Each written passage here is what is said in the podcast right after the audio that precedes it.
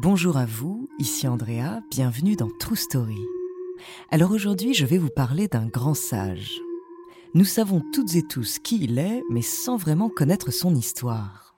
C'est une des figures spirituelles les plus influentes encore aujourd'hui. Il a popularisé le bouddhisme dans les années 80 et il a reçu le prix Nobel de la paix en 1989. Il a voyagé sur tous les continents pour diffuser ses messages de non-violence et de paix, mais aussi pour faire connaître le combat de son peuple pour l'indépendance du Tibet, son nom, le Dalai Lama. Depuis le toit du monde, découvrez sa true story.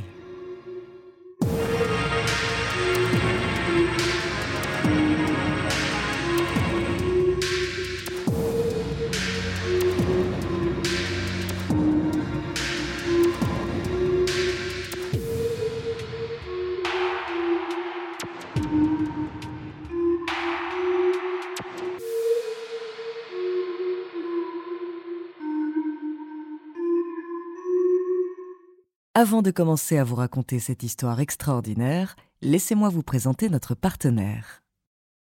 Another day is here and you're ready for it. What to wear? Check. Breakfast, lunch and dinner? Check. Planning for what's next and how to save for it? That's where Bank of America can help. For your financial to-dos, Bank of America has experts ready to help get you closer to your goals. Get started at one of our local financial centers or 24-7 in our mobile banking app. Find a location near you at bankofamerica.com slash talk to us. What would you like the power to do? Mobile banking requires downloading the app and is only available for select devices. Message and data rates may apply. Bank of America and a member FDIC. When you need mealtime inspiration, it's worth shopping Kroger, where you'll find over 30,000 mouth-watering choices that excite your inner foodie. And no matter what tasty choice you make, you'll enjoy our everyday low prices, plus extra ways to save, like digital coupons worth over $600 each week. You can also save up to $1 off per gallon at the pump with fuel points. More savings and more inspiring flavors make shopping Kroger worth it every time. Kroger, fresh for everyone. Fuel restrictions apply.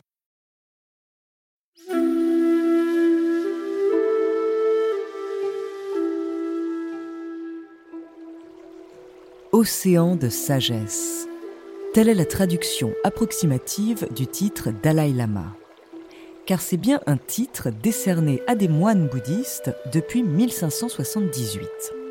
Le Dalai Lama est reconnu comme la réincarnation du bodhisattva de la compassion, un être élevé spirituellement qui a renoncé à devenir Bouddha pour aider ses semblables à atteindre eux aussi le nirvana. En plus de son pouvoir religieux, le Dalai Lama est aussi le dirigeant politique du pays surnommé le Toit du Monde, le Tibet. Quand le chef spirituel meurt, un nouveau doit être nommé. Une délégation part alors à la recherche de sa réincarnation.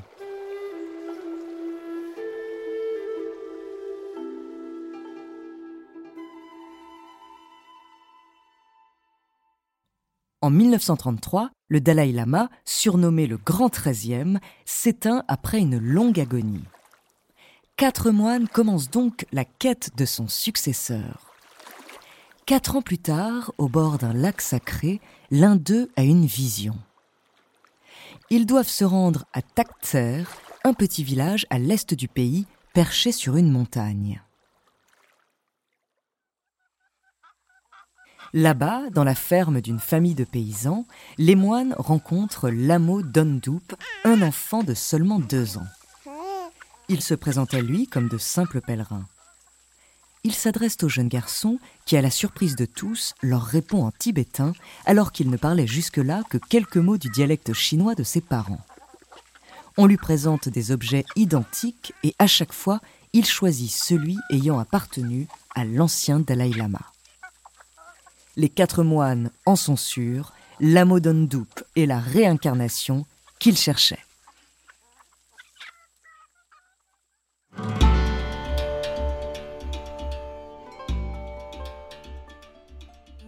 C'est une grande fierté pour la famille, mais pour le petit garçon, c'est plus compliqué.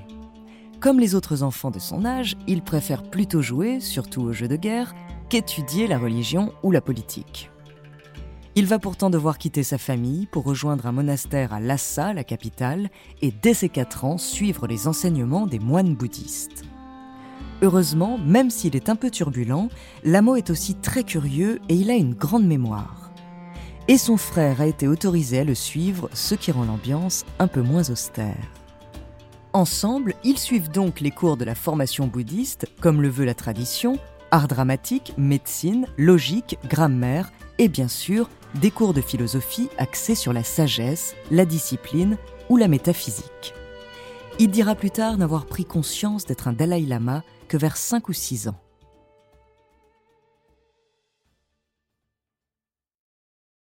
Mais alors que son enseignement suit son cours, l'histoire va complètement bousculer la vie de l'adolescent et celle de tous les Tibétains.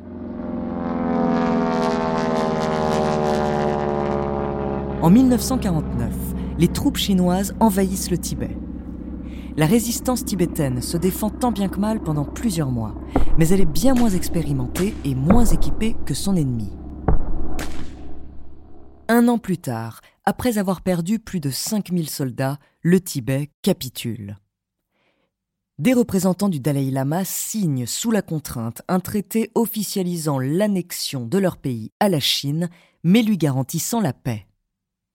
Toutefois, pour protéger l'intégrité de la nation, Lamo est intronisé Dalai Lama dans la précipitation.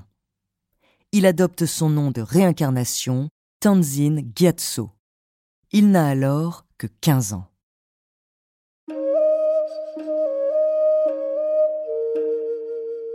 Son jeune âge ne va pas l'empêcher de tout faire pour permettre au Tibet de regagner son indépendance. Tanzin s'installe au Norbulinka, dans son majestueux palais d'été au toit plat. Et il se met au travail. Il apprend les relations diplomatiques sur le tas.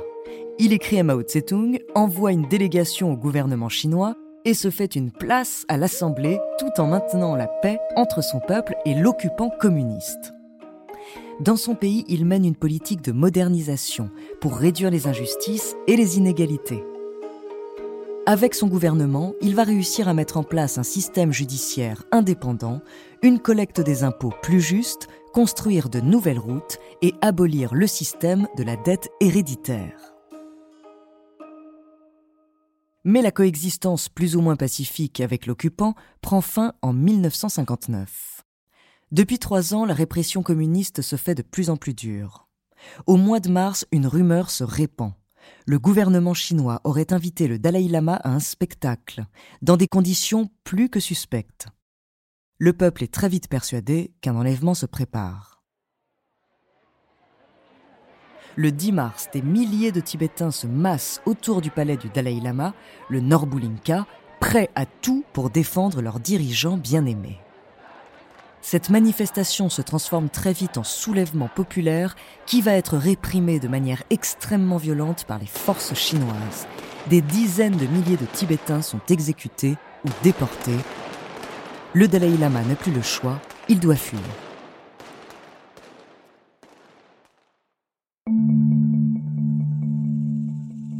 Le 17 mars 1959, à la tombée de la nuit, Tanzin troque sa toge contre une tenue de soldat et part dans le plus grand des secrets.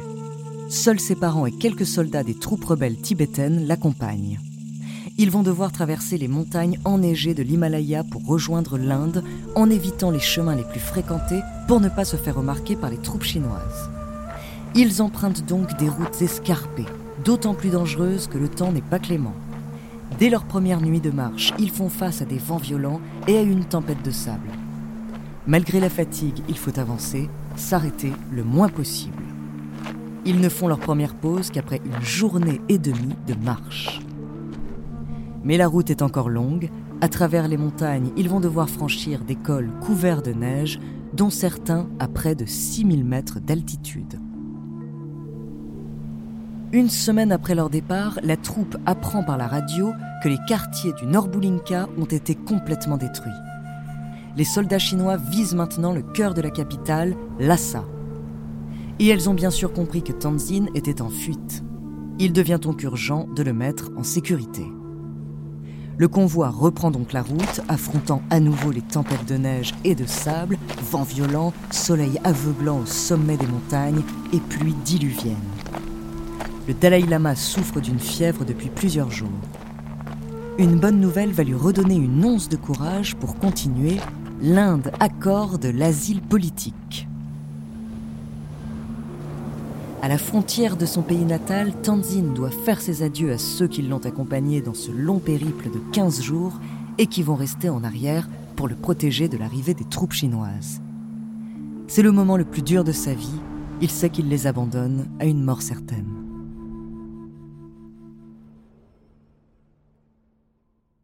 Après 15 jours de marche, il arrive enfin en Inde où il est maintenant en sécurité. Mais à seulement 23 ans, c'est maintenant un exilé qui ne reverra plus jamais ses terres natales.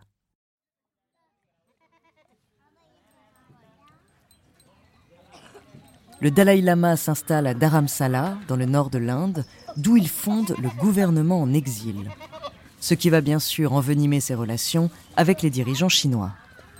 Derrière lui, près de 80 000 Tibétains ont eux aussi traversé l'Himalaya et laissé derrière eux un pays en ruine. L'ONU n'étant pas d'une grande aide face à ce génocide culturel, le Dalai Lama va se charger d'une nouvelle mission, faire connaître au monde la situation politique de son pays.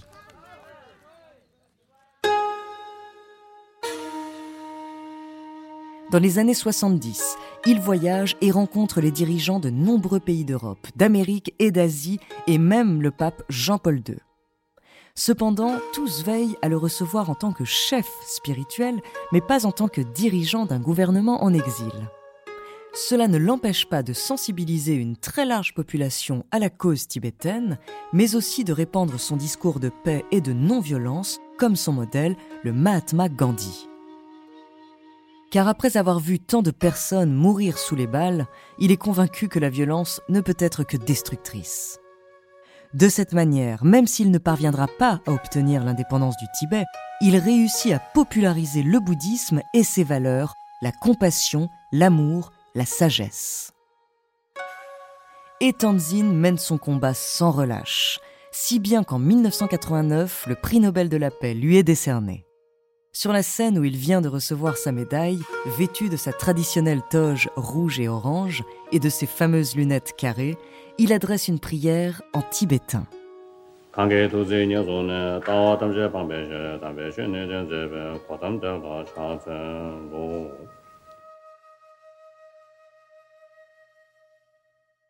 Même s'il est toujours aussi modeste, déclarant souvent qu'il n'est qu'un simple moine bouddhiste, Quelqu'un qui s'efforce d'améliorer sa perception mentale et de se défaire de toutes les pensées négatives, le Dalai Lama devient une vraie star, une icône. Les films Little Buddha de Bertolucci et Kundun de Martin Scorsese vont faire du bouddhisme une vraie mode à Hollywood et partout dans le monde.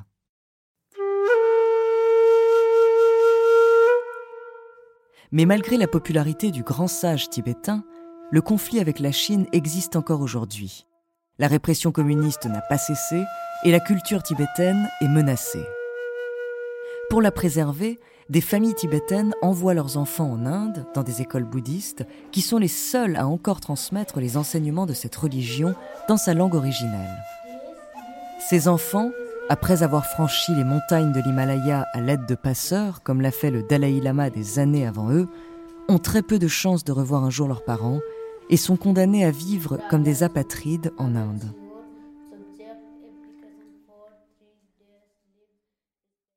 L'autre problème qui se pose, c'est que Tandine Gyatso a 86 ans. La question de sa succession est donc source de discorde. Face à la menace de la Chine de nommer un prochain Dalai Lama chinois, le chef spirituel a pris sa retraite de ses fonctions de chef de l'État tibétain et il a incité son peuple à élire un nouveau représentant de manière démocratique. Le grand sage a tout de même déclaré au sujet de celui ou celle qui lui succédera Après ma mort, je renaîtrai dans un pays libre. Parce que le sens même de la réincarnation est que la nouvelle vie tente de poursuivre l'œuvre non terminée de la vie antérieure.